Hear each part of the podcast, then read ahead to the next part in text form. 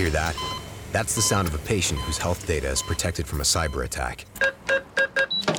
And that, that's the sound of a financial system that's digitally secured from bad actors. Right now, there's an invisible war being fought on a digital battlefield that impacts what we do every day. That's why at Peraton, we do the can't be done to help protect the vital systems we rely on. Because if we don't, the alternative is unimaginable. Peraton.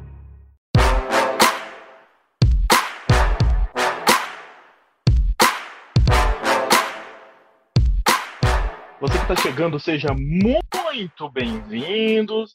Hoje o nosso assunto é a dança das cadeiras e a genealogia dos partidos políticos brasileiros.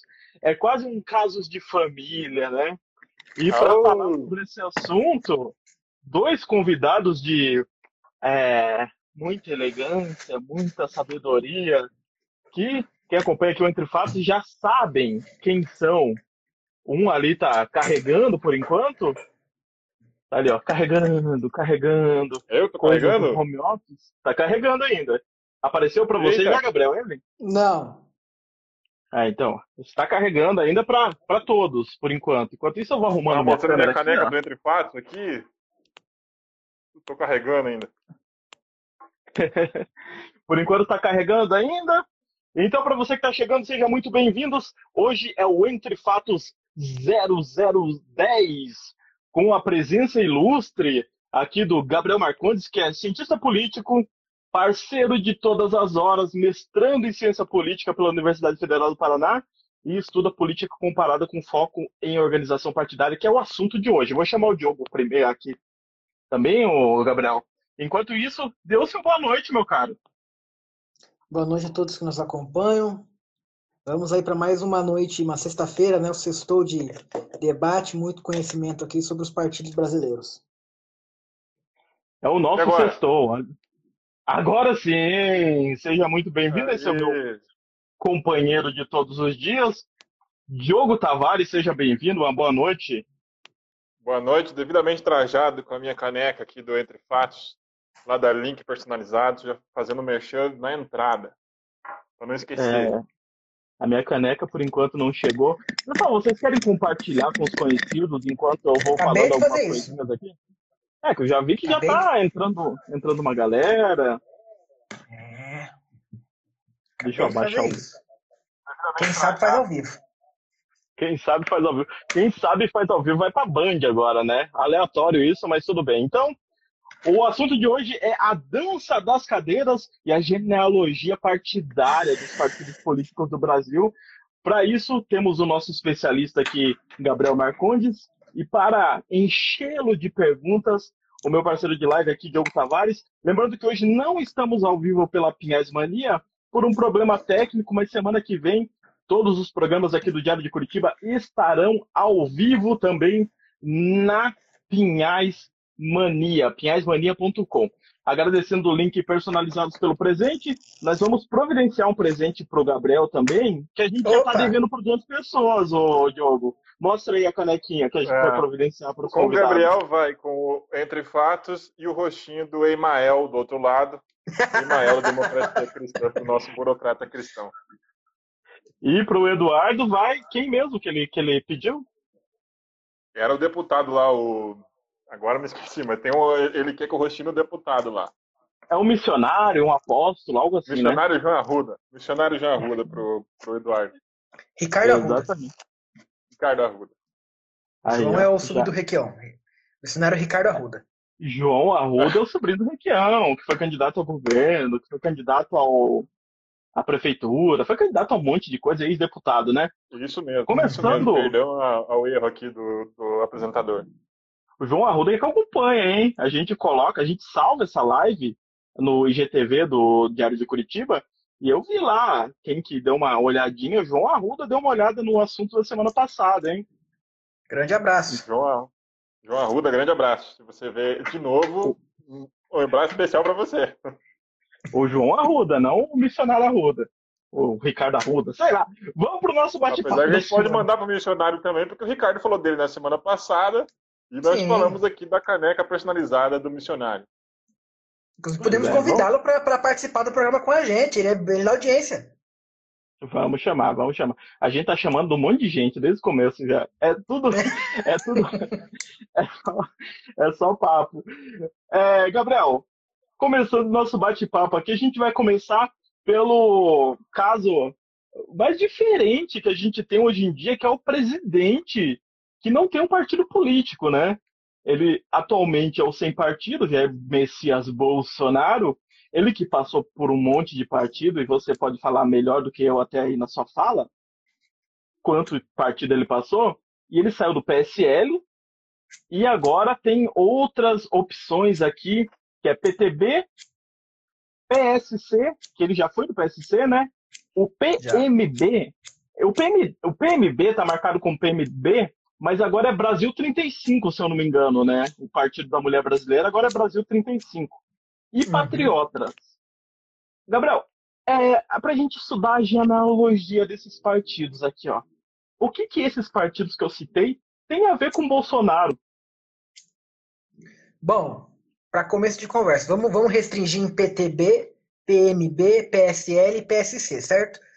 O uhum. Bolsonaro também passou pelo PP, né, Partido Progressista. Bom, o PMB e o PMB é um partido pequeno, recente, certo? É... Não é um, grande partido que figura aí, é uma das muitas legendas de aluguel que nós temos no, no país, porque as regras, as regras do jogo brasileiro incentivam demasiadamente a criação de novos partidos. Apenas nos últimos anos aí que o STF tomou algumas atitudes em dificultar a criação de partidos, mas a gente pega aí desde o pluripartidarismo ali iniciado em 82 com a primeira eleição ali, as regras brasileiras, é, a, lei brasileira sempre incentivou a, a criação de novos partidos políticos, né? Desses todos que você citou, né? O mais antigo ali é o PTB, o PTB que, né, é dos anos 60, voltou ativa, voltou ativa com os cinco primeiros partidos da redemocratização foram o 1, o 2, o 3, o 4, o 5. O 1 era o PDS, o 2 era o PDT, o 3 era o PT, o 4 o PTB o 5 MDB. Depois você põe mais um na frente e vira o número dos partidos que aí estão, né? E o PTB, ele era um partido de esquerda, né, do velho Getúlio Vargas, e que ao longo do tempo, depois da redemocratização, deu uma guinada aí, né, com a Ivete Vargas. Enfim, é um partido é um partido que compôs o governo FHC, é, é um partido que compôs também ali o começo do governo do PT com Roberto Jefferson, foi o partido que deflagrou o escândalo do mensalão. Então, assim, o PTB, é... o mais chocante de todos os partidos, se o Bolsonaro for, é o PTB, justamente pela história do partido. Mas precisamos deixar bem claro aqui que os partidos não vivem só de história. Os partidos são organismos vivos que se transformam ao longo do tempo, né? respondem à conjuntura, respondem à, à cena do jogo, né? E os, os, partidos políticos eles têm um dilema muito, muito, muito severo que é o seguinte: se eles atuam para mudar a conjuntura ou se eles se adaptam à conjuntura. E a maioria dos partidos não tem força para mudar, então se adaptam. Né? E a maioria desses partidos que você citou aí são dos partidos que tendem, tendem a se adaptar ao, à cena do jogo. É, o PSC é um partido que, desde a sua fundação, tem uma ligação com as igrejas evangélicas, certo? Principalmente as assembleias e a quadrangular. Né? A quadrangular tem estudos que falam da, da ligação das igrejas com os partidos, o PRB, o Partido Republicanos, né, que nós também falaremos aqui, é um partido volta, é, é altamente ligado ao Universal. Com, mas como a Universal é muito é, é, diferente da Assembleia com relação ao nome, com relação à permissividade de abrir e fechar a igreja, é, a Assembleia, por ser um pouco mais, mais livre nesse sentido, tem candidatos no PSC, tem candidatos em outros partidos, mas se a gente pensar, ó o PSC é, o, é um dos poucos partidos brasileiros que dá razão ao nome. Partido Social Cristão certo? Porque ele é de uma direita tradicionalmente evangélica, certo? Mas que não torce o nariz para políticas distributivistas, certo? Você não vê a base evangélica, a base de deputados do PSC ser contra, por exemplo, programa social, porque esses programas sociais tendem a atender a base eleitoral e a base política desse partido, né? O PMB, já falei, é, é uma várzea, é um partidinho de fundo quintal que foi aberto aí ah, recentemente para direito a fundo partidário, que, né, para eu que estudo isso, é uma vergonha, fundo partidário a forma como é distribuído esse fundo. Enfim, são esses os partidos, não são, meus amigos? É, isso, isso. E o, o, o, Patriotas, né, que ele tem a origem lá no, no PEN, Partido Ecológico Nacional, que é uma história muito parecida com o, o do PMB, né? Ele foi criado uhum. recentemente aí como legenda de aluguel para, é, enfim, é, nadar no fundo partidário, como um número considerável de siglas no Brasil já vem, vem fazendo. Eu queria fazer um, um, uma observação, Ricardo, de como é importante para o nosso ouvinte, para quem está nos assistindo agora, a gente entender também a genealogia dos partidos políticos, para a gente não achar que os partidos políticos são meras legendas. Eles, mesmo como o Gabriel falou assim, eles podem ser é, legendas ou estruturas que se adaptam ao tempo, ou tentam mudar as coisas do tempo, ou se adaptam ao tempo, mas a, em algum momento da história alguém criou, alguém inundou o partido, alguém convidou alguém para participar do partido. Então, tem história, tem ideias nessa história. Então, eles não são estruturas vazias, né?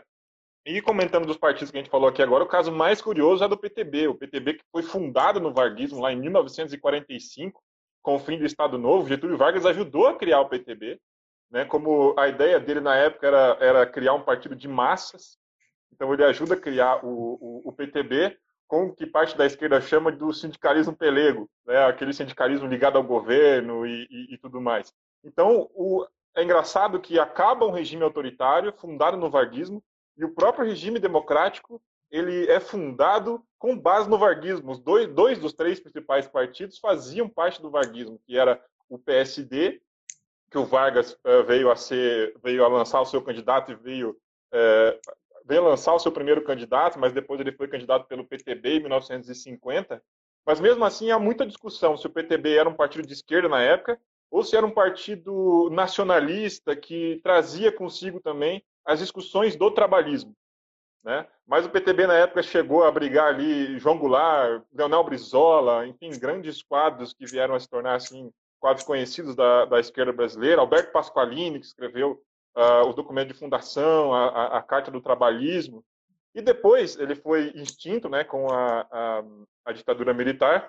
E na sua refundação tem uma história muito curiosa, que a Ivete Vargas, que é sobrinha neta do Getúlio Vargas, disputou as três letrinhas, a sigla, com o Leonel Brizola, que estava voltando do exílio, voltando de Portugal e refundando uma certa esquerda brasileira ligada ao que ele já queria chamar de, de do que ele considerava um socialismo democrático, uma social-democracia brasileira, ligada também ao trabalhismo, né? E com, com muitas influências do chamado socialismo moreno, que é o, a social-democracia portuguesa.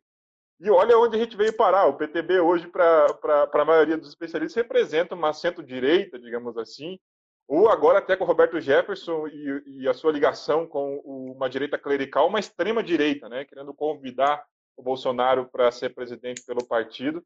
O PTB está mais... A Luísa Canziani, que é deputada aqui pelo Paraná, é, pelo PTB, inclusive fez uma crítica recente ao partido, dizendo que o partido se tornou uma, uma legenda de extremistas. Então, a gente ver aonde chegou, da onde saiu e de onde chegou o, o PTB. Eu queria fazer um comentário é. do, do, PSC, que também é uma sigla muito importante, uma sigla interessante, digamos assim. Ele, a, o PSC, ele foi, é, surgiu, ressurgiu, tem registro no TSE em 1985. Mas, segundo alguns historiadores, cientistas políticos, ele tem origem uma tentativa de quebra do bipartidarismo da ditadura, né, que era formado só por Arena e MDB, pelo, por um vice-presidente civil da ditadura militar, que é um movimento chamado PRD, Movimento é, Republicano Democrático. E não deu certo esse movimento, era um movimento formado já por grupos pentecostais brasileiros, e veio, veio a refundar o partido lá nos anos 80. E o PSC, é, ao longo da sua história, vem se caracterizando por participar muitas vezes de alguns governos, participou do governo Collor, teve quadros no governo Collor, depois teve um momento de baixa e veio ressurgir aí durante o segundo governo Lula, mais ou menos, com Pacto Conservador. Ele é um partido bastante ligado à Assembleia de Deus, lança os candidatos ali ligados à igreja. O interessante é que o partido lança é, quadros ligados à igreja e se envolve também em pautas, digamos assim, é, conservadoras, em, em pautas morais, com opinião conservadora. É, o partido é conhecido por opinar fortemente pra, pela questão da redução da maioridade penal, vem sempre opinando contra é, direitos da população LGBT, enfim, entre outras coisas que a gente pode resumir assim. Então, um partido bastante ligado a uma ideologia conservadorista, é, conservadora, religiosa, digamos assim, é, que se envolve em pautas morais. E só para encerrar, lembrar que ele já foi presidido pelo pastor Everaldo, que foi candidato a presidente em 2014 e atualmente se encontra preso. É o partido também do pastor Marco Feliciano, enfim, algumas das figuras que, o, que compõem o PSC. E está querendo aí também o Bolsonaro como candidato. Pastor Everaldo que batizou o Bolsonaro em Israel e agora o, o, Feliciano agora está no Podemos. Né? a gente ri que né, o Feliciano mudou, né? Mas a gente ri que é, é, é bizarro como, como tem essas conexões. Né? A gente tem que lembrar é, batismo, a conexão do Bolsonaro com o PSC. Batismo, o pastor Everaldo batizou ele. Pode ser, mas já também já brigou o Bolsonaro. E é muito engraçado, né? batizado pelo Bolsonaro. Foi partido do Ratinho Júnior por algum tempo também aqui no Paraná, né? Importantíssimo na é, legislação passada, era o partido com o maior número de deputados na, na, Assembleia. Foi bem importante aqui no Paraná também, né? Cantora Mara Lima, se não me engano, fez parte do PSC. O outro líder evangélico, agora não me lembro, o deputado Takayama, se não me engano, era do PSC. Takayama. locais aqui que figuraram o PSC aí, né? Exatamente. Vou mandando um abraço aqui, ó, para Gilson de Jesus, Franciele Andrade. Muito obrigado. Também está aqui Gilmar Dias de Jesus, que faz um trabalho muito legal com marcenaria rústica e planejada. Quem quiser acompanhar, Opa. é só clicar no perfil ali, ó, fazer uns móveis planejados para escritório, cozinha, quartos. É um trabalho bem legal. Depois da live, vocês vão lá dá uma clicadinha ali no perfil e confiram, tá bom? Um abraço também para. Né? agora não. exatamente. A Liane Almeida, Luana Luana Krambeck e Leonardo Castro. Pessoal que está por aqui, vão compartilhando aí com seus amigos. O assunto de hoje é a dança das cadeiras partidárias aqui no Brasil e a genealogia, a árvore genealógica dos partidos políticos. Estamos recebendo aqui Gabriel Marcondes, que é especialista na área, e ele estuda, ele está fazendo mestrado, estudando é, política comparada com foco em organizações partidárias. É isso mesmo que ele estuda praticamente. E Diogo Tavares, nosso colunista do Diário de Curitiba, doutorando pela UFR também. Aqui, ó, dois da UFPR, hein? Que peso essa universidade, dois caras gabaritadíssimos como esses, hein? Isso que dá um orgulho das nossas universidades. Apoiem falou, falou UFPR, surgiu um coraçãozinho aqui, subiu corações, explodiu corações. O UFPR, universidade tão amada desse meu Paraná. Que, que tá sofrendo também com, a, com o corte de verbas que... Ah, não vamos entrar nessa seara, né? Outra, outra mudança aqui, ó que chamou bastante atenção é o Freixo e o Flávio Dino, que são duas figuras importantes que vão movimentar aí a política nacional. O Flávio Dino acredita-se que talvez uh, seja lançada uma candidatura à presidência da República. Marcelo Freixo vai ser possivelmente lançado como governador lá no Rio de Janeiro. Ele que tem um receio assim de perder o cargo e perder ele tem bastante história contra as milícias, né? Então, se ele perder o cargo, ele perde o apoio ali que ele tem, a segurança que ele recebe por ser um parlamentar, mas tudo indica que ele vai se candidatar ao governo do Rio de Janeiro. Eram do PSOL e do PCdoB. O PCdoB, a grande dúvida que todo mundo tem do PCdoB é PCdoB é aquele comunismo da Rússia? É aquele comunismo da Coreia, Gabriel? Qual que é a história do PCdoB? O PCdoB dos partidos de esquerda tende a ser o mais pragmático. Né? É, o PCdoB é um partido é um partido muito centralizado, sabe? Exerce muito aquele centralismo democrático na sua estrutura. É... E tem o comunismo no nome, mas foi discutido a mudança de nome para Movimento 65, uma coisa assim, porque, gente, desde que caiu o muro de Berlim, não dá para falar em comunismo em lugar nenhum, certo? Salvo ali, né? Ah, vamos falar de Cuba, vamos falar da Coreia, vamos falar da China, ainda assim com muitas ressalvas, muitas ressalvas, né? A gente não cair nesse jogo raso, nesse jogo baixo, rastaquera e rasteiro que, né, que, alimenta, que alimenta a direita no Brasil. O PCdoB, para mim, dos partidos pequenos de esquerda, é o mais pragmático, é o mais do tipo, se tiver que tampar o nariz, fechar os olhos para fazer uma ação, entendeu? Faz. Já na minha avaliação, tanto de Flávio Dino quanto Freixo, eles eles não têm uma visão diferente do partido, eles têm a visão do seguinte: é, vai, está surgindo um momento de convergência de agendas. Principalmente para o campo da esquerda, não cabe mais. Né, a maioria dos partidos são de centro, centro-direita ali, mas para os principais partidos de esquerda, os pequenos, não tem mais espaço para todo mundo. Entendeu? Então, assim, se a gente vai querer disputar espaço, eu garanto para vocês, dentro de, de, médio prazo aí, nós teremos, vamos, vamos contar com três grandes partidos de esquerda, apenas. Né?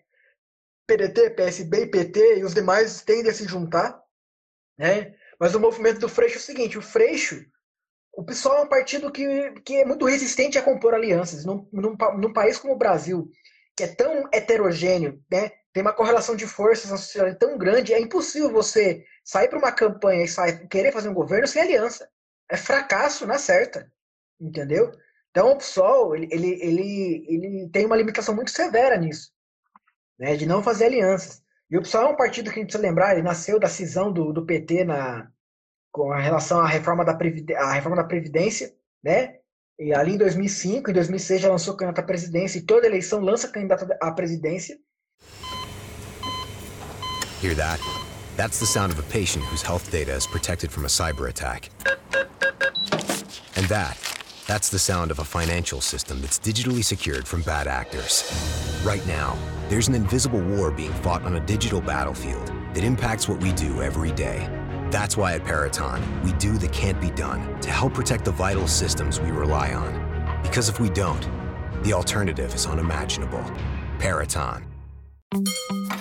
Do you think all premium fuels are the same?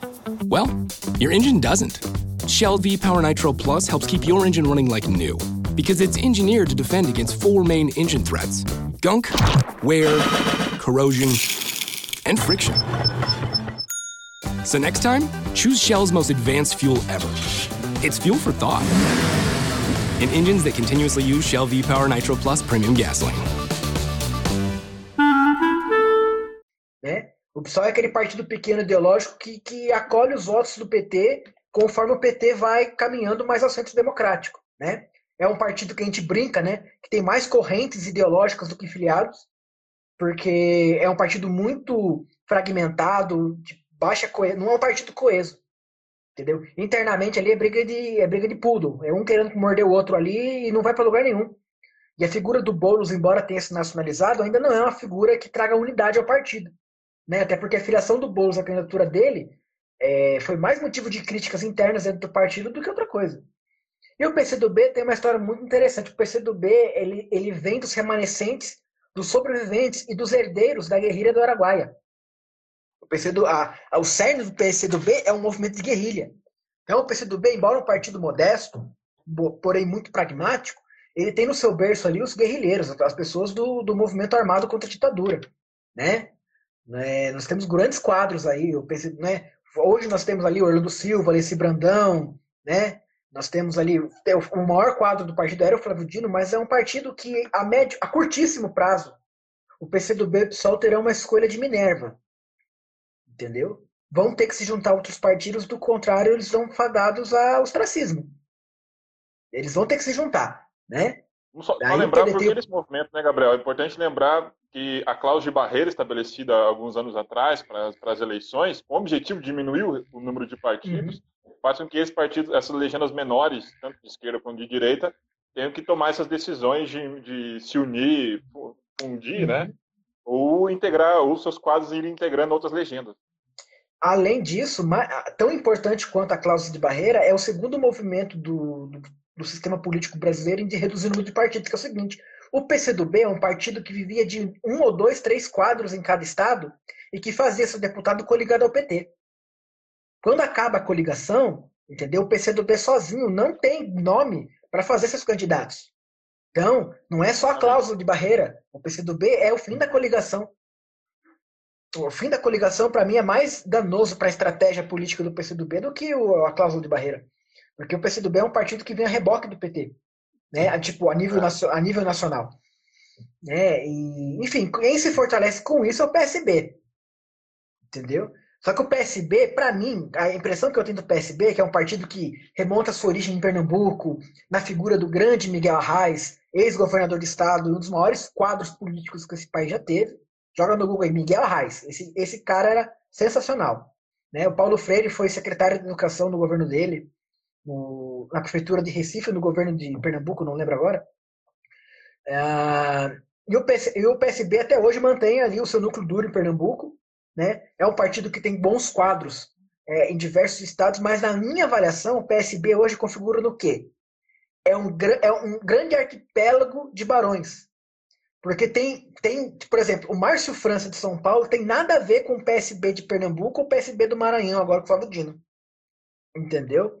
Então, é um partido que vai ter que alinhar muitos interesses para saber qual caminho vai tocar em 22. Não é dado que vai com o PT. Espírito Santo, Rio Grande do Sul, São Paulo e até mesmo o próprio estado do Pernambuco tem um pouco de ressalvas de arreboque do PT nessa eleição. Porque o PSB é o partido que tem condições, tanto no número de quadros como de prefeituras, né, tem condições de fazer frente ao PT a médio prazo. É, e tem gente de olho nisso. Diferente do PDT. O PDT é um partido que hoje né, não tem não tem esses quadros que o PSB tem.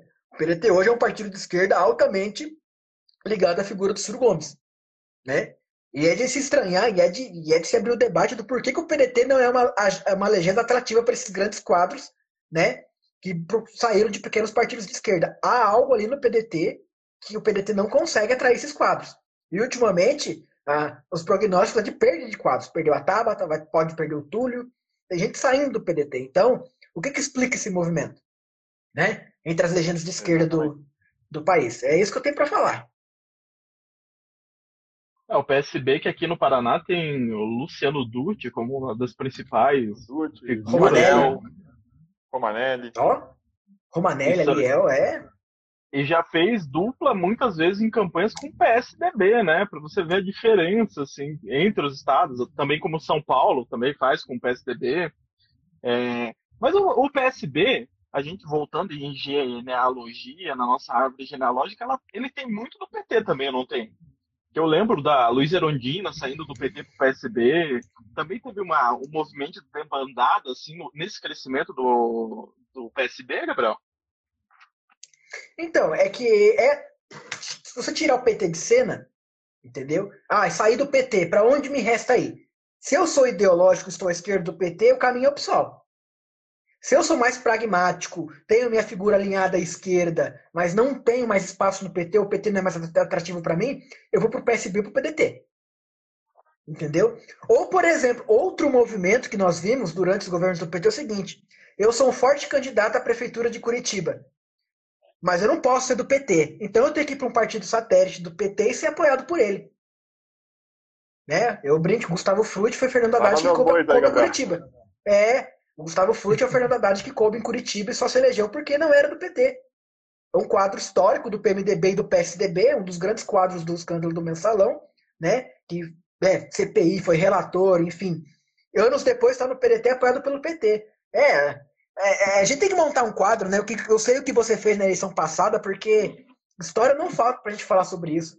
Então, esses partidos também servem como isso, né? Servem para agrupar quadros descontentes com os partidos né, diferente do PT, se abriga ali, com o apoio do PT, vence, enfim. É, é, é uma conjuntura assim muito muito interessante de ver como esses partidos, que o PT não ganha. Então eu vou apoiar alguém do partido próximo aqui, de um aliado minimamente próximo ideológico, para ganhar onde eu não ganho. É natural da política isso. O PT, o PT, na minha avaliação, tinha que aprender mais a fazer isso. Tem que largar a mão dessa cabeça de chapa, essa de ferro. O PSB, porque, para mim, das legendas de centro-esquerda e esquerda, ela é a mais complexa. Ele já nasceu da, da sua complexidade. Assim, no seu nascimento, ele já se configura nessa complexidade. Por quê? O, originalmente, ele também é fundado lá na nossa, na nossa experiência democrática entre 1946 e 1964. E o primeiro nome do partido é ED, Esquerda Democrática. E a, a, esquerda democrática, ela é fundada como um racha dentro da UDN. O que era a UDN? A União Democrática Nacional. Ela, ela era uma espécie de formação democrática dos antigetulistas. Então, Getúlio comandava os dois maiores partidos e tinha um terceiro partido nas, nas disputas eleitorais, a UDN, é, que se, se, colocava como anti-getulista, mas a UDN acabou indo para uma seara de direita, mais ligada ao, aos setores de direita da, Igreja Católica, e, enfim, algumas pessoas que se consideravam progressistas nesse movimento acabaram ficando insatisfeitos, principalmente ali algumas, alguns localizados no Nordeste, na Bahia, no Pernambuco, criaram esse movimento esquerda democrática, que um ano depois veio se tornar o PSB. Quem não lembra, quem já ouviu falar, um dos fundadores é o João Mangabeira, um dos fundadores e escritores da, da Carta, que é da Bahia, mesmo que hoje tenha muita força no, no estado de Pernambuco, a fundação, digamos assim, ideacional foi na Bahia. Mas o Pernambuco sempre figurou como um estado mais forte. Então, é um partido de centro-esquerda e esquerda bastante localizado no Nordeste. Mas vale ressaltar que, mesmo nesse período, nessa experiência de 15 anos é, democrática entre 46 e 64, o, o PSB ele já carregava algumas incongruências no sentido de alianças. Mesmo que ele se considerasse de esquerda, ele em poucos momentos fez aliança com o PTB, que era, digamos assim, o, o baluarte do, da esquerda, do trabalhismo lá no passado. Ele, por exemplo, apoiou o Jânio Quadros na, nas eleições eh, de 1960, é, chegou a apoiar quadros do PDS, que era um, um quadro de, de o, desculpe, o PDC, que era a democracia cristã da época, ligado a, a, a, cristãos conservadores da época. Então, o PSB, desde a sua origem, ele tem algumas incongruências ideológicas. Ele foi refundado, então, ele foi extinto pela ditadura militar e refundado é, em 87 e não deixou de ser controverso, porque mesmo que ele tenha abrigado alguns quadros dissidentes do, do, do PT, como você mesmo ressaltou aqui, o, o, PSB no Nordeste é uma coisa, se coloca como esquerda, do campo progressista, e no Sul e Sudeste ele é, é conhecido por ter suas alianças programáticas e também eleitorais com partidos de centro-direita como o PSDB. Então, ah, digamos assim, essa eles se consideravam de esquerda, centro-esquerda, mas até dirigentes mais atuais dizem que o partido representa um, um centro, um amplo centro democrático, que está disposto a fazer alianças com centro-direita e centro-esquerda, o centro democrático. E para finalizar, eu queria falar rapidinho do PSOL e do PCdoB. O Gabriel lembrou de uma história muito bacana do PCdoB, que a origem do PCdoB é a guerrilha de Araguaia, um movimento revolucionário organizado eh, na região do Amazonas, né, nos estados que figuram ali Amazônia Legal.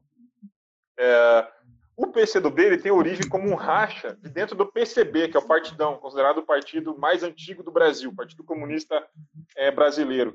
Esse racha, aí você perguntou, o PCdoB, ele é comunista no, no sentido soviético, é, agora Coreia do Norte, Cuba? Não, mas na sua origem, na sua história, ele saiu do PCB por conta da seguinte discussão. O PCB, lá nos anos 60, na sua clandestinidade, se reuniu para discutir se eles iam seguir uma pauta reformista que estava acontecendo na União, Soviética após a morte do Stalin, ou se eles iam continuar defendendo o marxismo, o leninismo, o stalinismo dessa forma mais ortodoxa. E os caras decidiram que não, como a gente, inclusive, acho que eles recebiam algum financiamento da União Soviética, vamos tocar a pauta da União Soviética, vamos para o reformismo do comunismo, né, dentro do comunismo, não o reformismo democrático. E aí o, o, alguns líderes dentro do PCdoB falaram, não, nós somos stalinistas e nós vamos continuar com a pauta stalinista.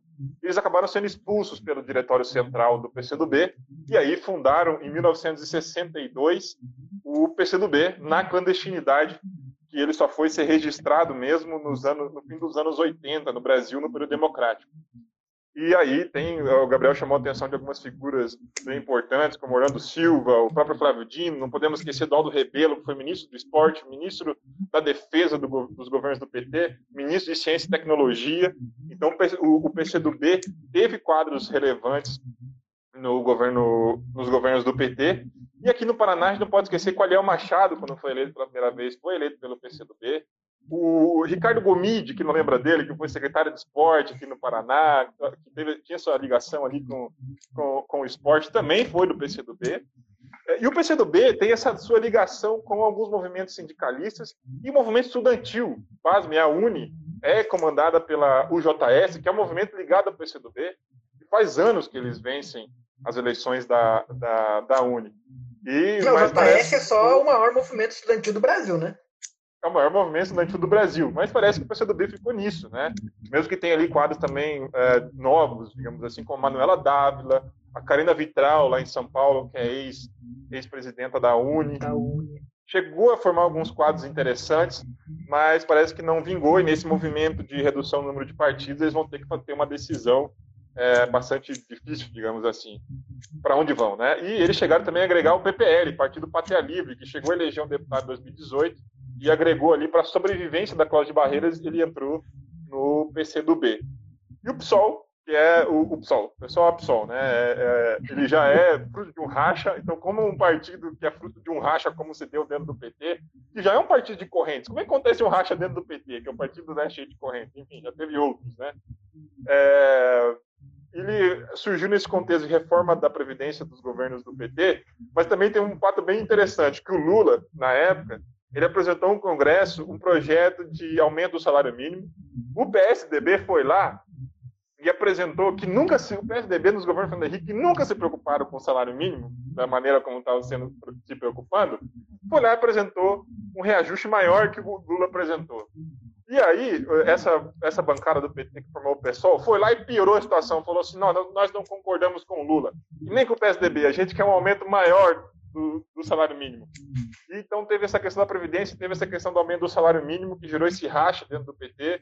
E esses quadros que não concordavam com o governo Lula fundaram o PSOL, Partido Socialismo e Liberdade, também ligado ali a alguns setores do movimento estudantil.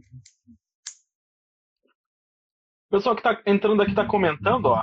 Neves, Neves ARN tá falando, olha, sim, muita treta nessas disputas nos movimentos sociais. Tem aqui também o comentário do Pizzi, ou é Pisse 14. A pergunta, qual o rumo barra caminho do PMDB no médio prazo? O PMDB, deixa eu voltar aqui, subiu tudo. O PMDB é um partido que parece perder o protagonismo nacionalmente, mas sempre é forte nas eleições municipais. Então, Gabriel, qual é o caminho do PMDB, que já é MDB, e fica essa bagunça até no próprio nome deles, um partido histórico que fazia a, fazia a oposição consentida para o Arena, né? Qual é o caminho do MDB? E aqui no estado também a gente tem essa pergunta muito forte, né? Qual é o caminho do MDB? Bom, vou começar fazendo três afirmações para já, já, já, levantar o debate. O PMDB é o partido mais importante da história do Brasil. Começa daí. PMDB é Outra coisa, o PMDB é o partido mais forte do Brasil. É, eu estudo exatamente isso na minha dissertação. Mas é forte no sentido de tamanho, estrutura. E é também o partido mais antigo do Brasil em registro. Porque aquela estrutura que ficou da época de, da ditadura, entendeu? É a estrutura que o MDB de hoje herdou de número de filiados, né? O maior número, um partido com o maior número de filiados ter, tudo bem, se a gente passar uma, um, uma peneira lá, vai cair bastante. Muita gente morta, muita gente né, que foi filiada sem, sem saber. Mas ter 2 milhões e 400 mil eleitores. Isso é mais Brasil, importante, né? Muita gente foi filiada é, sem saber. Sim, muita gente. Eu conheço gente que foi filiada sem saber. Né? Mas, por exemplo, Ricardo, só para dar um dado do Paraná. O PMDB, por muitos anos, muitos e muitos anos, não só no governo Requião, foi o único partido político a ter uma estrutura, uma filial em todos os 399 municípios do Paraná. Entendeu? Então, quando a gente fala do PMDB, a gente vê aquele partido médio na Câmara, né, um partido meio perdido nacionalmente. Né? Na minha avaliação, todos os governos nacionais que o PMDB teve foram governos difíceis. Primeiro foi o Sarney, que foi uma tragédia. Né?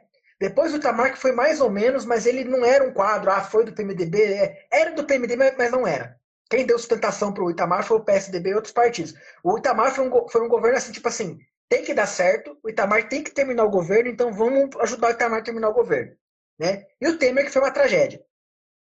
Então, assim, o PMDB sofreu o baque do, do, do, do governo Temer, entendeu? Arcou com o ônus do, golpe. Né? Então, assim, qual é o futuro do PMDB a longo prazo? O MDB ele precisa dá um passo atrás, entendeu? E tem que se ver localmente. Porque a, a, o PMDB é um partido que envelheceu mal. O PMDB é um partido que envelheceu mal. Os, os quadros do MDB hoje, né, são aqueles mesmos quadros da, da época da redemocratização. Alguns saíram, outros ficaram, né?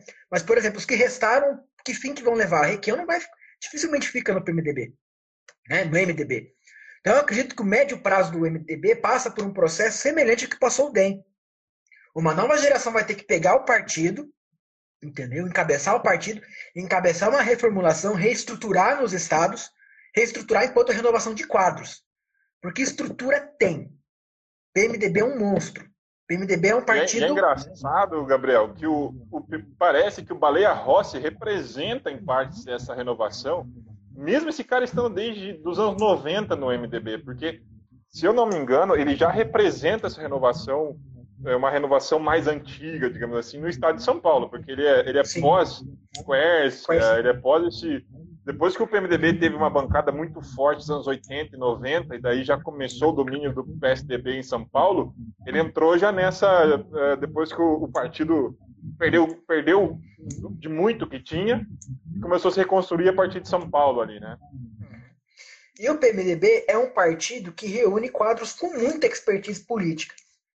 Entendeu? O PMDB é uma escola de, uma escola de fazer políticos no Brasil. Entendeu?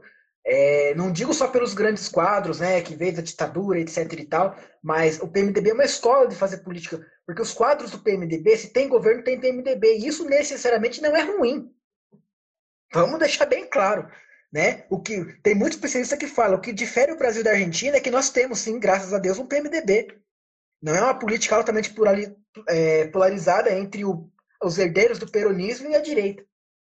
Né? O PMDB é a balança, é o centro da, foi até 2018 o centro da política brasileira. Né? Esse centro da política brasileira. Ó, a política é um negócio maravilhoso. É um, o poder é uma delícia e nunca fica vago.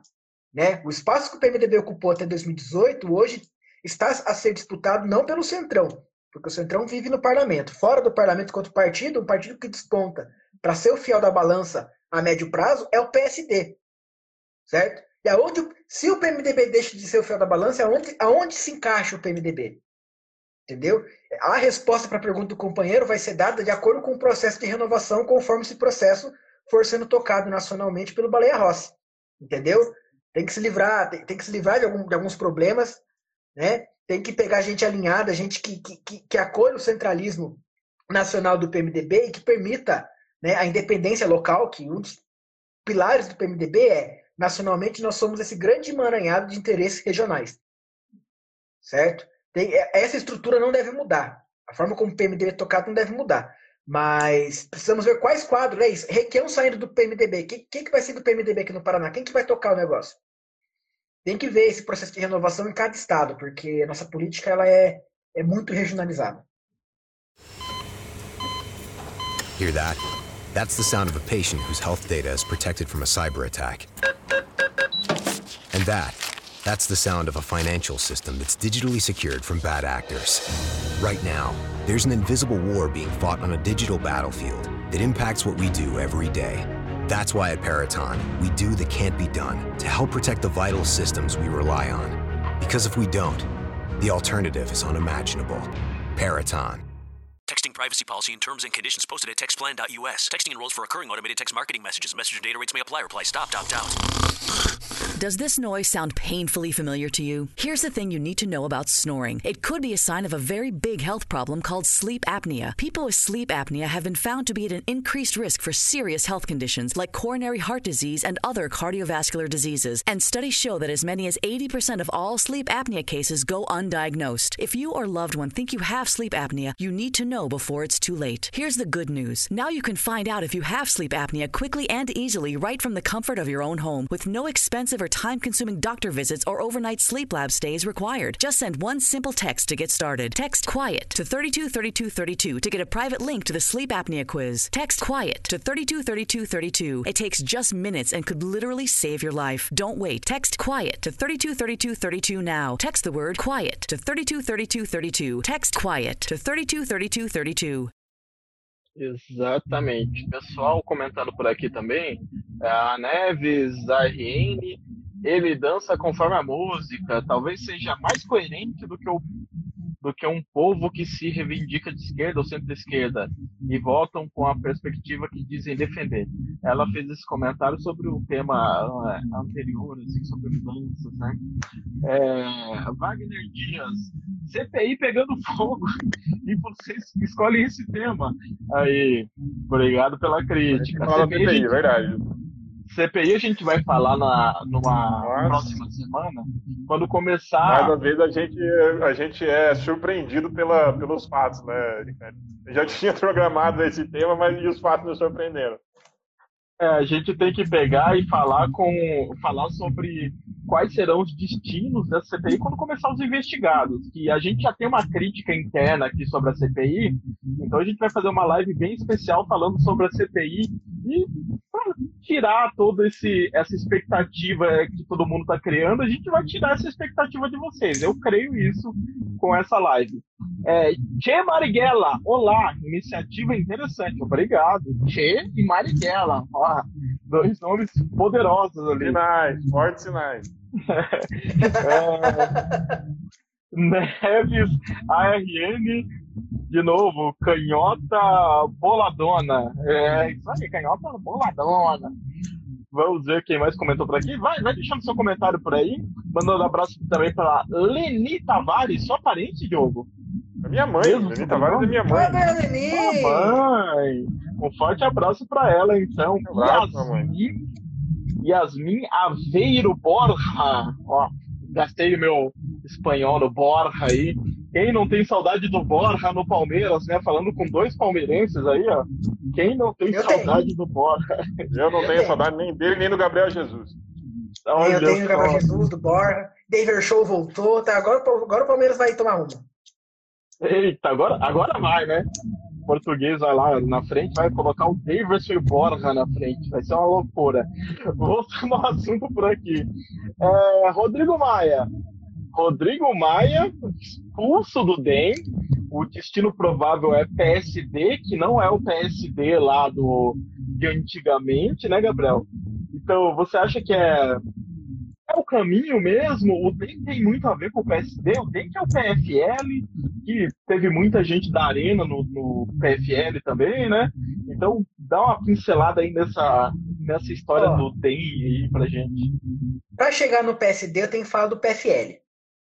Para chegar no DEM, eu tenho que falar do PFL.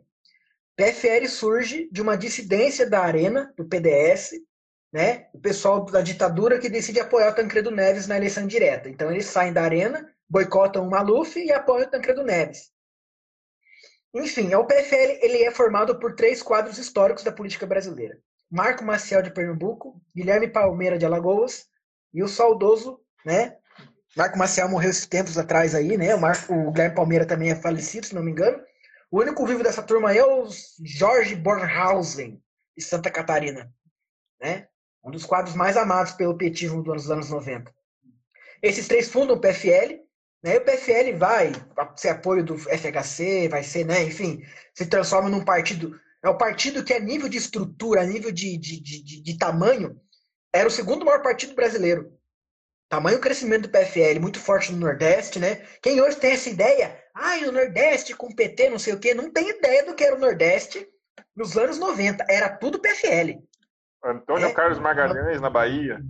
Antônio Carlos ACM. Magalhães na Ba- na Bahia, Marco Maciel em Pernambuco, entendeu? Era, era porreto. O, o Nordeste era PFL, né? E Eu vou dar uma uma informação pra ideia. gente, só, só nesse. Fazer um parênteses, Gabriel, gente, só para consultar depois, mas se eu não me engano, a Bahia tem direito a 40 deputados federais. Em 1998, Democratas elegeu 38. É isso aí. um dado.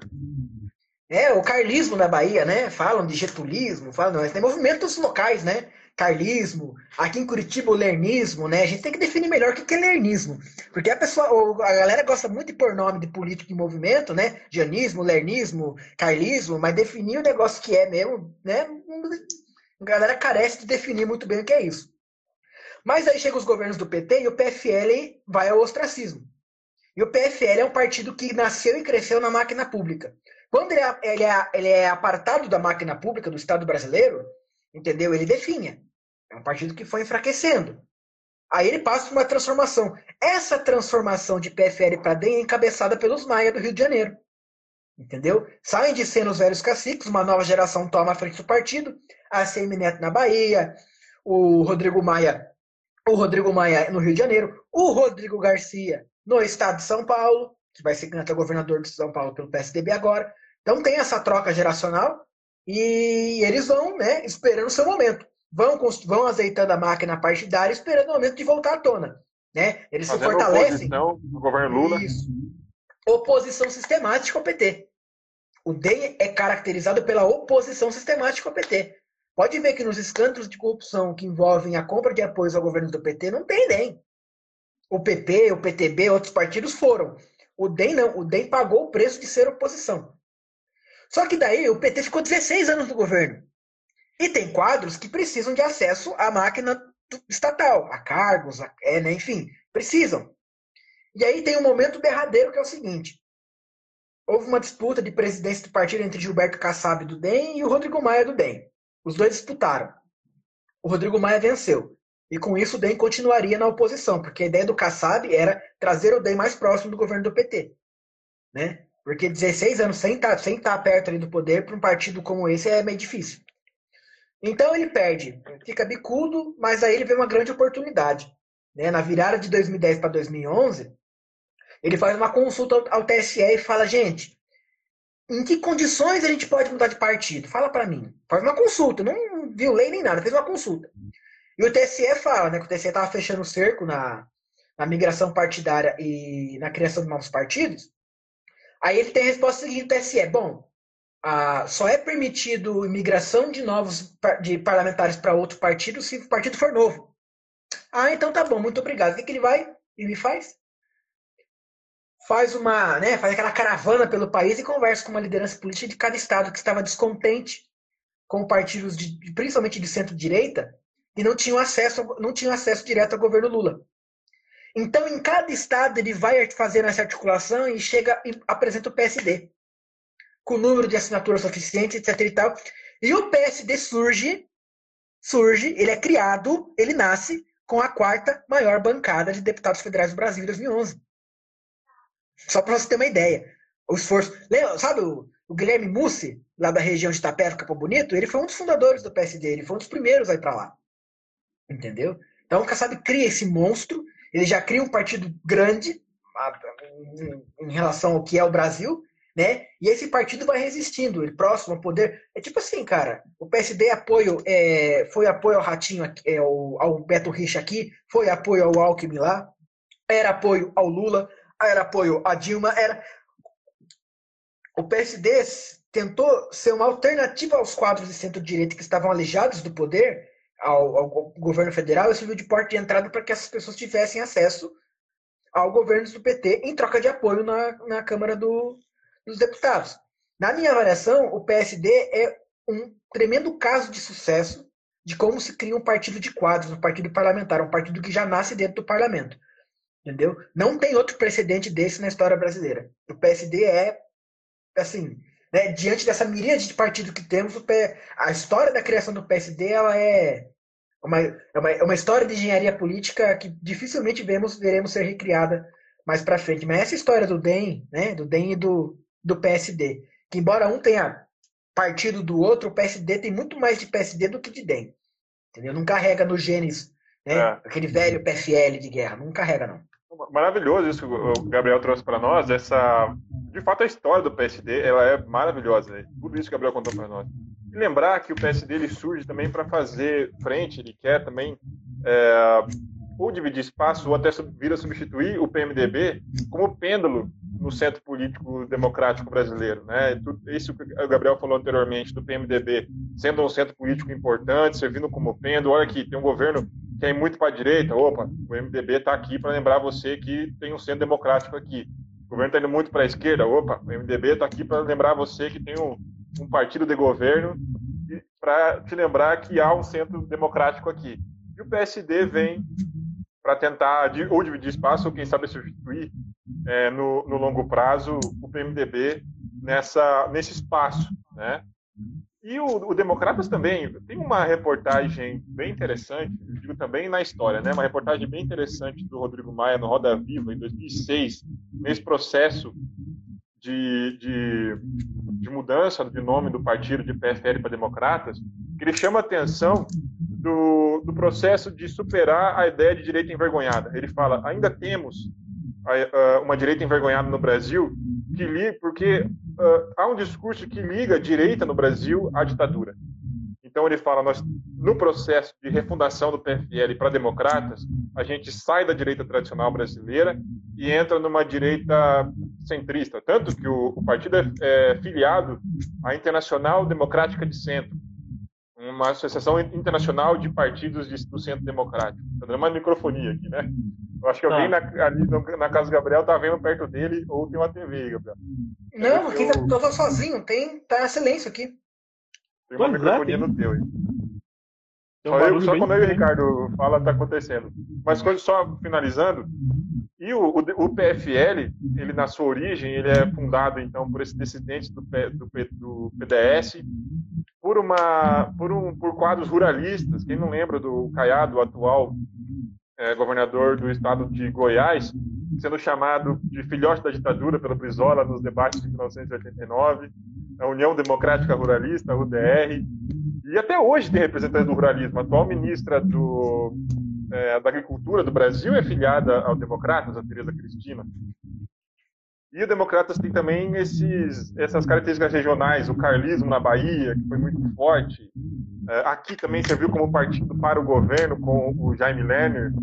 Então, o Democratas, do, do que veio do antigo PFL, tem as suas nuances, tem algumas histórias bastante interessantes. Teve como candidato, em 89, o Aureliano Chaves, que foi vice vice-presidente civil de um militar, o, André, o Figueiredo, na ditadura militar. Quem não lembra, né, da, da, quem tem curiosidade, não lembro, não sei, nem todo mundo aqui estava presente nas eleições de 89, mas tinha lá a musiquinha do Aureliano, né, vamos votar no Aureliano, uma campanha muito interessante, quem quiser buscar. A maioria desses partidos que nós falamos aqui teve candidato lá em 89, né, uma eleição muito específica. Que e era PSD, só para presidente. Que era a só única presidente, era a única. Que teve só para presidente, por isso que teve essa miríade de candidatos, em 26, se não me engano. Por isso que ela foi muito interessante. Ideologicamente, hoje os quadros democratas dizem que eles são é, defendem o liberalismo econômico, são centristas que defendem o liberalismo econômico e o conservadorismo político. Né? Alguns dos seus quadros dizem que defendem. E o PSD, com toda essa história que o Gabriel contou aqui, é uma curiosidade sempre das pessoas. É o mesmo PSD lá do passado, da democracia de 46 a 64? Não. Mas o Kassab já falou em algumas ocasiões que ele se inspira na ideia do, de partido de centro que o PSD foi lá no passado, principalmente na figura do Juscelino Kubitschek. E eles acreditam que foi um grande líder democrático que conseguia conversar com quadros estudantis, de esquerda, sindicalistas, e quadros udenistas, de uma direita mais conservadora, religiosa. Então, sim, digamos, num certo aspecto ideológico, pensar as ideias do partido, ou de como o partido vai agir, tem um pouco de influência do PSD lá do passado. Exatamente. E o Podemos, Gabriel, o Podemos, tentando, depende da piada que forem fazer, é uma, uma, uma tentativa que não tem muito a ver com o Podemos lá da, da Espanha, né? Mas é uma tentativa de montar um partido que não deu muito certo, assim, como o PSD, Ricardo, tendo o PSD como base, né? Ricardo, se você quiser pegar um boteco, rastapé de, de esquina assim, entendeu? E botar uma fachada com letreiro de luz, vai ficar mais coisa meio estranha, né? É isso que tentaram com o Podemos. O Podemos é o PTN, Partido Trabalhista Nacional, né?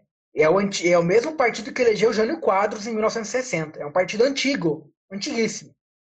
Aí, com o movimento de renovação, etc e tal, eles criam esse Podemos aí que nossa, foi baseado no Podemos da Espanha? Não, o próprio Álvaro Dias fala, a Renata Abreu fala. Não, é baseado no slogan de campanha do Obama. Yes, we can. Sim, nós podemos. Então, assim, é, mas é tem, um partido... uma, tem, uma, tem uma história aí também que a Renata Abreu conheceu o movimento do Podemos da Espanha. Ela não concorda ideologicamente né, com o movimento, mas ela conheceu o movimento lá. É, mas a justificativa que ela dá para o nome é o slogan da campanha do Barack Obama é que ela é, é a justificativa que, que o partido deu para por que desse nome, né? Bom, e o Podemos aí tentou lançar, lançou o Álvaro Dias a presidente, enfim, é um partido é um partido tem essa fachada nova, mas tem muita história, entendeu? Já teve candidato a presidente, já fez presidente, foi uma tragédia, surge com essa nova roupagem, tentou com o Álvaro Dias, E o Podemos é um desses partidos que tenta, orbita aí, né, em torno de uma possível terceira via, de um centro democrático que possa servir de alternativa ao Bolsonaro e ao Lula.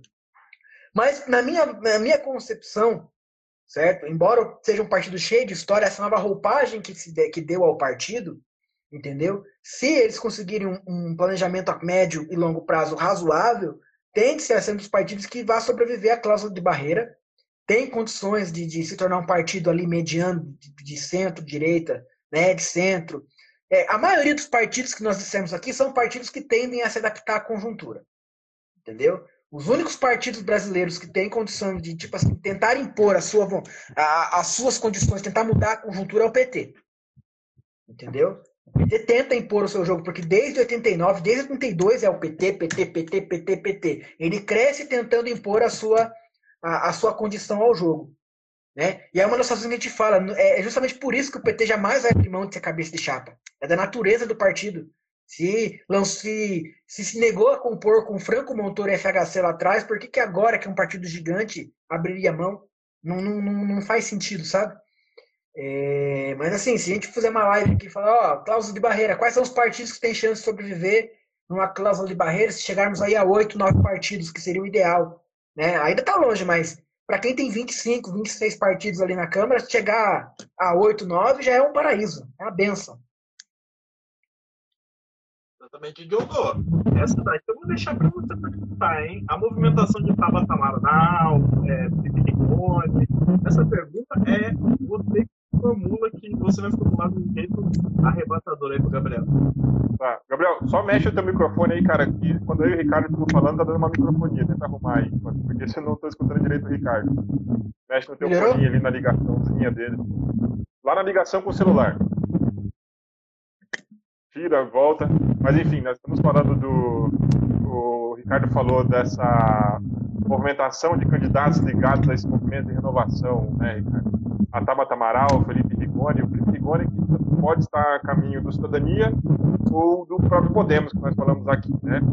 E o, a Tabata Amaral, não, não vi ainda para onde ela pretende ir também, tem essa possibilidade dela ingressar ao Cidadania, mas o Cidadania teve um resultado eleitoral, um desempenho eleitoral muito fraco em São Paulo, nas eleições municipais, né? Então, pode ser que não seja microfonia aqui. Ó, eu vou tirar meu. Acho que o meu melhorou aqui agora. Acalmou. E aí, é, a gente falando da genealogia desse partido, a Tabata sai do PDT, que, como a gente já fez uma introdução ali, é, ele é fruto do, da volta do Brizola do exílio.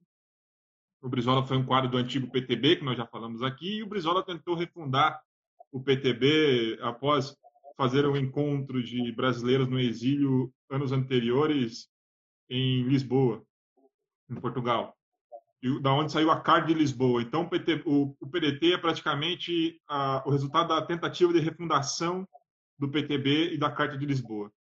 Só que tem essa história que eu já comentei aqui anteriormente, o Brizola perdeu a sigla para Ivete Vargas e acabou levando o PTB para uma centro-direita. A Ivete Vargas morre em 1994, ela ganha a sigla, mas fica ali dois, três anos com a sigla.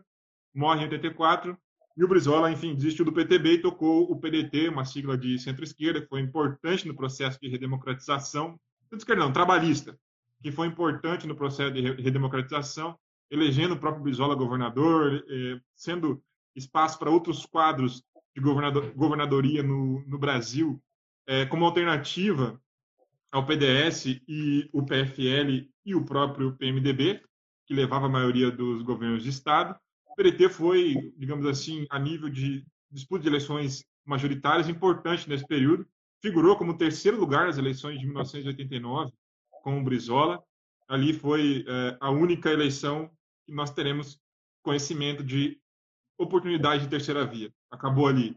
Ali se estabelecia, se o Brizola tivesse ficado no segundo lugar, talvez o PDT seria o PT de hoje, seria o PDT é, polarizando com o PSDB, mas isso não aconteceu o PT conseguiu estabelecer nas eleições majoritárias do Brasil como o partido pivotal da, da esquerda e da centro-esquerda.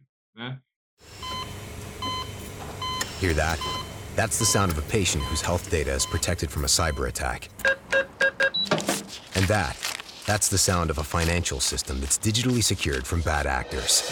Right now, there's an invisible war being fought on a digital battlefield that impacts what we do every day. That's why at Peraton, we do the can't be done to help protect the vital systems we rely on. Because if we don't, the alternative is unimaginable. Peraton. E, enfim, o PDT ele, ele é marcado pelas suas incongruências, assim como o PSB que a gente falou aqui. O Rodrigo Maia, por exemplo, já foi do, do, do, do PDT. O César Maia já foi do PDT. Antônio Garotinho, que foi do PDT, depois foi para o PSB. É, nós tivemos alguns quadros. O brisolismo teve a Major sua... Olímpio. Oi? Major Olímpio, saudoso Major Olímpio, foi do PDT. Major Olímpio, hoje um quadro de, de extrema-direita, digamos assim, no, no- no Senado. Então, nós tivemos ali, o, o- no PDT também, essa, essa história de incongruências ideológicas, né? Ele sempre tentou se posicionar, digamos assim, tem os seus quadros burocráticos como pessoas ligadas a um certo até marxismo de esquerda, mas, na realidade, os seus quadros parlamentares são de centro e centro-direita. Né? E mais tem também figuras importantes centro-esquerda. E o PDT, ele é importante também porque ele figurou como em candidaturas majoritárias, não só em 89, 94, é, lançou o Brizola se lançou a vice do Lula em 1998. Enfim, se manteve como um partido é, de pequeno para médio na Câmara dos Deputados também e hoje figura aí como um partido que tem uma, uma grande figura é, como candidato a presidente, que é o Ciro Gomes. E a Tabata vem de um movimento de formação desses think tanks, essas conglomerados de empresas e de grupos de interesse que estão formando quadros políticos, dizem é, grupos de renovação política. Então, a, a Tabata entra no PDT com, digamos assim, uma agenda um pouco consolidada, que, ao, com o tempo, foi se diferenciando do PDT ali. Principalmente a questão da reforma da Previdência, que eu acho que foi muito caro para ela. Uh, foi caro para ela em relação ao partido, em parte em relação ao eleitorado, que acreditava que ela seria um quadro de esquerda, centro-esquerda, a se aliar ali com as próprias pautas da oposição mas ela se colocou ali como um quadro de centro-esquerda que dialoga também com o governo e está interessada pra, pragmaticamente em aprovar algumas pautas na agenda de, da educação. E falando, falei do PDT, o Felipe Rigoni, que também está nesse embaraço, ele está no PSB, também teve uma, uma, uma é, um histórico de votação muito parecido com a da Tabata, então acabou arrumando rusgas ali com o PSB, e agora está nessa discussão de para onde vai, o Podemos pode ser um dos seus estilos, ou o próprio Cidadania. E o Cidadania, o que é a Cidadania para a gente fechar? O Cidadania era o antigo PPS, que nada mais é do que um racha no partidão, no partido mais antigo do Brasil, um racha do PCB, Partido Comunista Brasileiro. E o, PP, o PPS, é uma curiosidade, ele lançou para candidato a prefeito de São Paulo em 1992 o Aloysio Nunes, que foi vice do Aécio Neves, senador por São Paulo, e vice do Aécio Neves em 2014. O Luísio Nunes, que hoje é conhecido por um velho é, rusga, um velho bravo, conservador, ele foi motorista do Carlos Marighella no movimento MR8, engano, do, movimento. Então ele participava desse movimento mais radical, de guerrilha mesmo, mais guerrilhas urbanas é, contra a ditadura, é, no período entre 1964 e os anos 80. Enfim, o, o PPS que depois veio a virar cidadania, presidido pelo Gilberto Freire. Roberto Freire. Ele... Oi? Roberto Freire. Roberto Freire. Ele tem essa origem do PCB. Uh, ele chegou a figurar nos governos do PT no início do governo Lula, mas ele também eh, rachou ali no ano de 2006, 2007, por ali, rachou com os governos do PT e resolveu fazer uma certa oposição de centro-esquerda o que não acabou se tornando aí, na verdade, um, um, mais uma legenda de aluguel ou também um partido pouco programático, digamos assim, para não chamá-los de legenda de aluguel, que aqui no estado figurou com bastante tempo com pela liderança do Rubens Bueno, né? Esse é o Cidadania hoje que está tentando se colocar aí no cenário da política brasileira como um partido para receber esses líderes de movimentos de, de formação, de think tanks, desses interessados, né? Galera, tá mandando as últimas perguntas aqui para a gente encerrar, que já é 9 e 11, deu um pico ali de audiência. Eu já pensei que estávamos invadidos. É, que uma, uma vez aqui deu um monte de gente tudo estranho, Gabriel. Um monte de audiência esquisita. Então já achei muito esquisito. Vamos ver aqui uma pergunta. É, PISE 14. Social-democracia como movimento político tem espaço institucional no Brasil? É, deixa eu voltar aqui, foi lá para cima a pergunta. Pergunto isso dado a crise da social-democracia na Europa. Primeiro, o que é social-democracia no Brasil? Que eu acredito que vai além da sigla, né? PSD é social-democracia? PSDB é social-democracia? O que é social-democracia no Brasil? E ainda tem espaço para alguma movimentação importante na, dentro da política? Rapaz, se nós vamos discutir o que é social-democracia e o que é social-democracia no Brasil, dá um mês de programa, certo? Porque há muitas críticas se o próprio governo do PT foi uma social-democracia brasileira, né? Tem um meme que diz os partidos pelos nomes que devem ser. PSDB é o Partido Liberal, o PT é o Partido Social Liberal e o PSOL é o Partido Social Democrático, né? Então, é, o, o, os, o governo do PSDB, apesar da agenda neoliberal, né, apesar da agenda de privatizações, que era o mote nos anos 90 na América Latina, o, né, o que foi acordado no consenso de Washington, o FHC, apesar da agenda liberal, foi o primeiro governo a instituir programas né, com Vale Gás, né, o Bolsa Escola, enfim, no fim do governo ele começou a costurar algumas políticas distributivistas né, que teriam impacto ao longo, a, a médio e longo prazo no país. Chegam os governos do PT, com Fome Zero, Luz para Todos, é, e reformulando o Vale Gás, Bolsa Escola e outras coisas no Bolsa Família, né, tornando um programa muito mais elaborado, muito mais conectado com direitos e deveres, né, tinha contrapartida, criança na escola, carteira de vacinação em dia, né, formação, formação profissional para os maiores de idade, né, aprendi a fazer tricô, artesanato, tinha várias coisas, eu pude acompanhar isso de perto. Né? Nós podemos chamar essas experiências de minimamente social-democráticas para a experiência brasileira, muito distante da social-democracia europeia.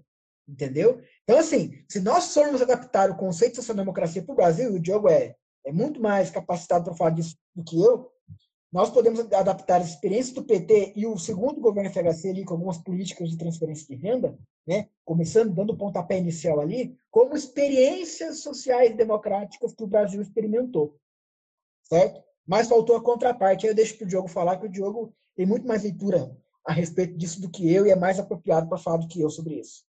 Cara, mas é que a social-democracia, a ideia de social-democracia é muito complexa, como o Gabriel falou, dava um meio de programa aqui. Porque a social-democracia, eh, lá na sua origem, ela é um racha do, do, do ideário socialista. Né? A Segunda Internacional, o Encontro dos Socialistas e Comunistas, que é a ideia de um socialismo democrático, aqueles que não concordavam com o, so o comunismo soviético, né? O, o, socialismo autoritário. Mas, enfim, esse foi um movimento muito importante na, do pós-segunda guerra na Europa, porque governou a maioria dos, dos países ali por bastante tempo no pós-segunda guerra e construiu aquilo que a gente conhece da Europa hoje, essa Europa é, super é, estruturada, bem educada, com políticas sociais é, de peso. Enfim, essa social-democracia que é difícil a gente fazer essa leitura para o Brasil, porque o Gabriel falou ali de políticas distributivas. Há autores que falam, há críticos que falam que políticas distributivas assim não tem nada a ver com social-democracia. É, na verdade, um tipo de política neoliberal, que coloca, dá aquele, aquele docinho do social, mas continua não combatendo questões centrais na agenda é, é, social-democrata, que é a questão da distribuição da renda, da desigualdade de renda, né? Haja vista que muitos governos que têm esse, que adotaram políticas é, distributivistas, no México, por exemplo, o, o PRI dos anos 90 adotou, que foi o primeiro governo a começar a adotar essas políticas distributivistas, eram governos neoliberais, né? Governos que mesmo distribuindo, dando esse esse esse docinho das políticas distributivistas, foram governos que concentraram rendas economicamente, não foram social-democratas, digamos assim. A social-democracia fortalece sindicatos, a social-democracia constitui uma base educacional de educação pública muito forte, enfim, uma agenda que no Brasil a gente passou distante. Mas é, pessoas que se auto-intitularam sociais-democratas fundaram o PSDB no Brasil, que é um racha do, MD, do PMDB, né, a esquerda do PMDB. É, o Ciro tem uma, uma entrevista bastante interessante no Roda Viva, no início dos anos 90, explicando o que seria a social-democracia brasileira, a social-democracia lá no Ceará. O próprio PSB, quando foi fundado lá nos anos 40, se autodeclarava social-democrata. Uh, então a gente tem o próprio PT foi fundado quando foi fundado tinha alguns movimentos que se declaravam social-democratas junto com trabalhistas, junto com movimentos de esquerda da Igreja Católica, mas de fato o movimento o próprio PDT, mas de fato o movimento de uma social-democracia como a gente conheceu na Europa, no Brasil é, a gente não não sei se a gente conheceu. Não viu e dificilmente veremos. É, dificilmente veremos, porque é, é, um, é um movimento muito específico. Vou dar um exemplo, Ricardo. Se ele tem espaço na América Latina, o movimento social-democrata ele defende uma, uma hiperlaicidade do Estado, e algumas vezes até um Estado ateu. Né? O Partido Socialista francês, é, se, se uma das, das, coisas que eles conseguiram inculcar no Estado francês foi um Estado ateu. Então, o Estado francês é um Estado laico, mas os políticos franceses, depois de sucessivos governos socialistas, é, passaram a tocar o Estado francês como um Estado ateu. Como a gente tocar um Estado ateu num continente tão religioso como a América Latina? México, né, que as pessoas falam, até que não é católico é, é devoto de, de Nossa Senhora de Guadalupe. Então, assim, como é que você toca a, a experiência do MAS na Bolívia? Eu acho que não, não tem nada de, de social-democracia, é uma experiência de uma esquerda bem específica, andina, indígena, né? Uma vez um, um líder do, da social-democracia espanhola foi até a Bolívia e falou assim: não, o Evo não é social-democrata, porque o Evo, as pessoas, as pessoas na Bolívia vivem em, em, em ruas, em ruas de saibro, as pessoas na Bolívia não têm água tratada. E aí o Evo pergunta para esse cara: mas para você, a social-democracia significa asfaltar ruas? E o cara fala assim: é, viver em condições urbanas decentes faz parte de uma social-democracia. E para na Bolívia esse nível de social-democracia não não lhes interessa muito assim, no sentido de, de urbanizar as cidades como na Europa, como enfim, são, são indígenas, são pessoas que não têm nem a noção de propriedade que se tem no capitalismo como nós conhecemos. Pessoas que não cercam suas casas, são pessoas que, fora das grandes cidades da Bolívia, as pessoas não têm costume de cercar suas casas. Essa ideia bem urbana e burguesa de se morar em casa de alvenaria e tudo mais. Então, pra, só um pouco para a gente ter uma, uma pequena noção do quanto é difícil pensar em social-democracia, não só no Brasil, mas na América Latina. Renderia mesmo um programa, hein? É... Um mês de programa. Um mês de programa. A gente está devendo tantas pautas aqui que a gente vai mudar o nome de Entre Fatos para Entre Promessas, né, Diogo? A gente já fez um monte de promessas. De pautas. já fizemos Eu fiz um uma vez, vou fazer de novo. Links personalizados, nossa canequinha do Entre Fatos.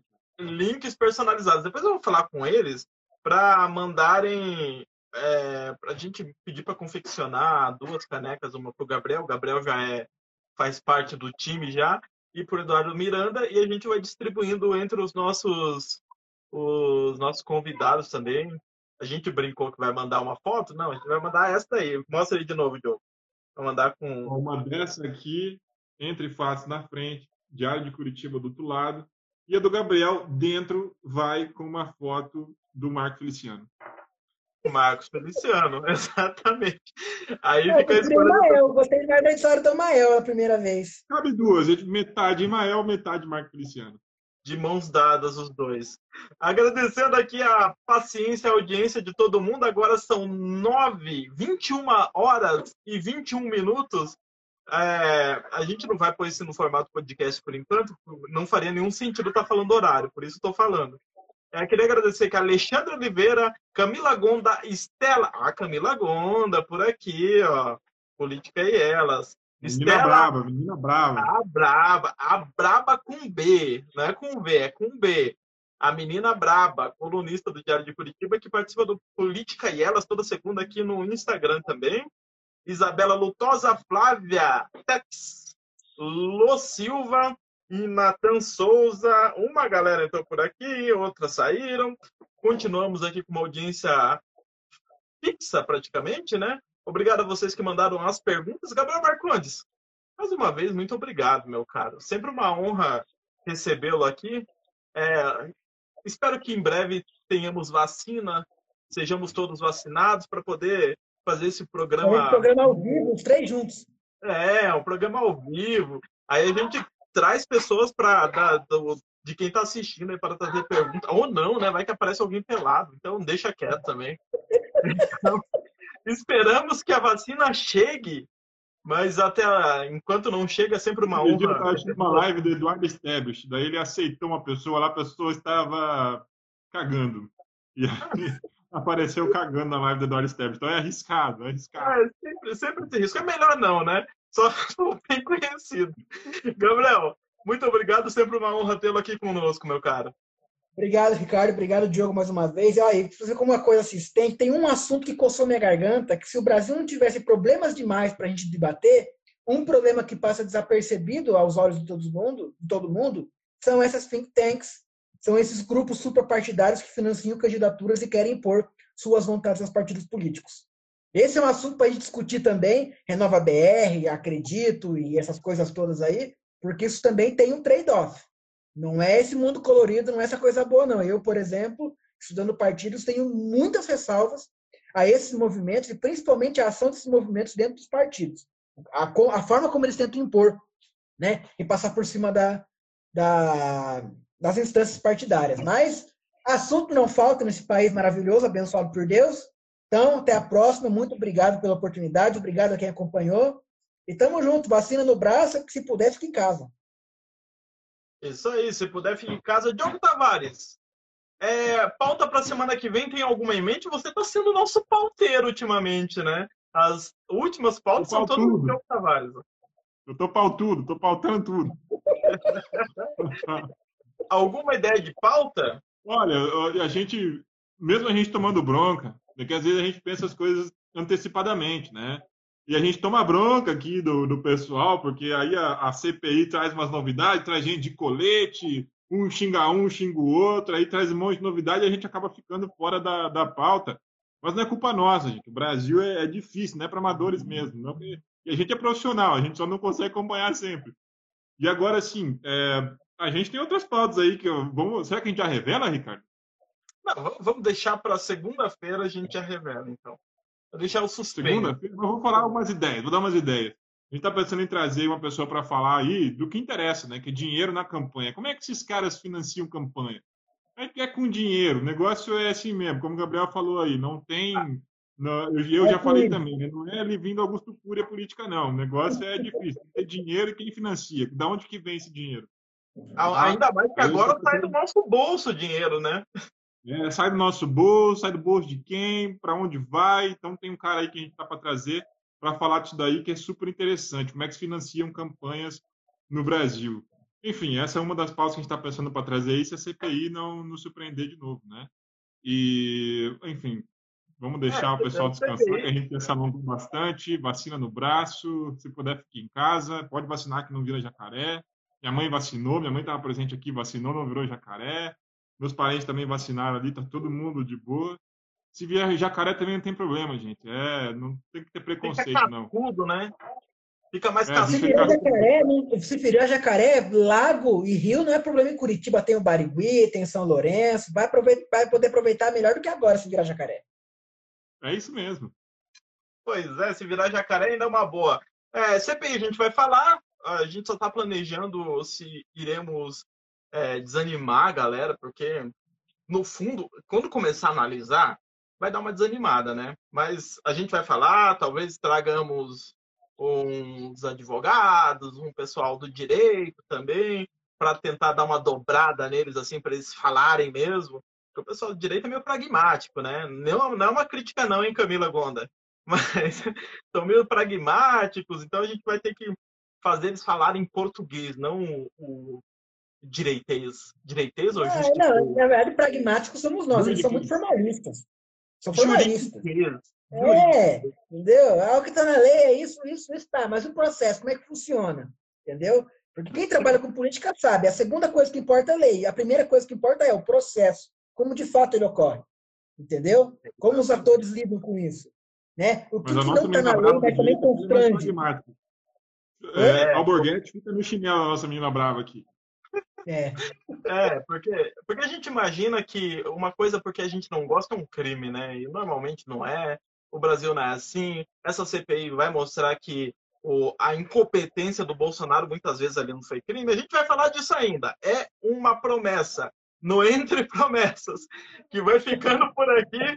Agora são 9h27. Muito obrigado a você que acompanhou a gente até agora. Segunda-feira, Política e Elas, 18 horas, com Camila Abrabagonda, Geissa Franco, que já foi confundida com Geissa Ruda, e Silene Araújo, no Política e Elas, toda segunda. Um bate-papo muito legal. Eu quero agradecer a todo mundo. De novo, o Gabriel Marcondes, Diogo Tavares novamente. Um forte abraço para vocês e aos batuques do meu filho na parede no home office. Vamos ficando por aqui. Um abraço a todos Um e abraço. até semana que vem, se puder. vivo, uma hora e meia de live. Abraço, pessoal. Um abraço. Abraço. Tchau, tchau.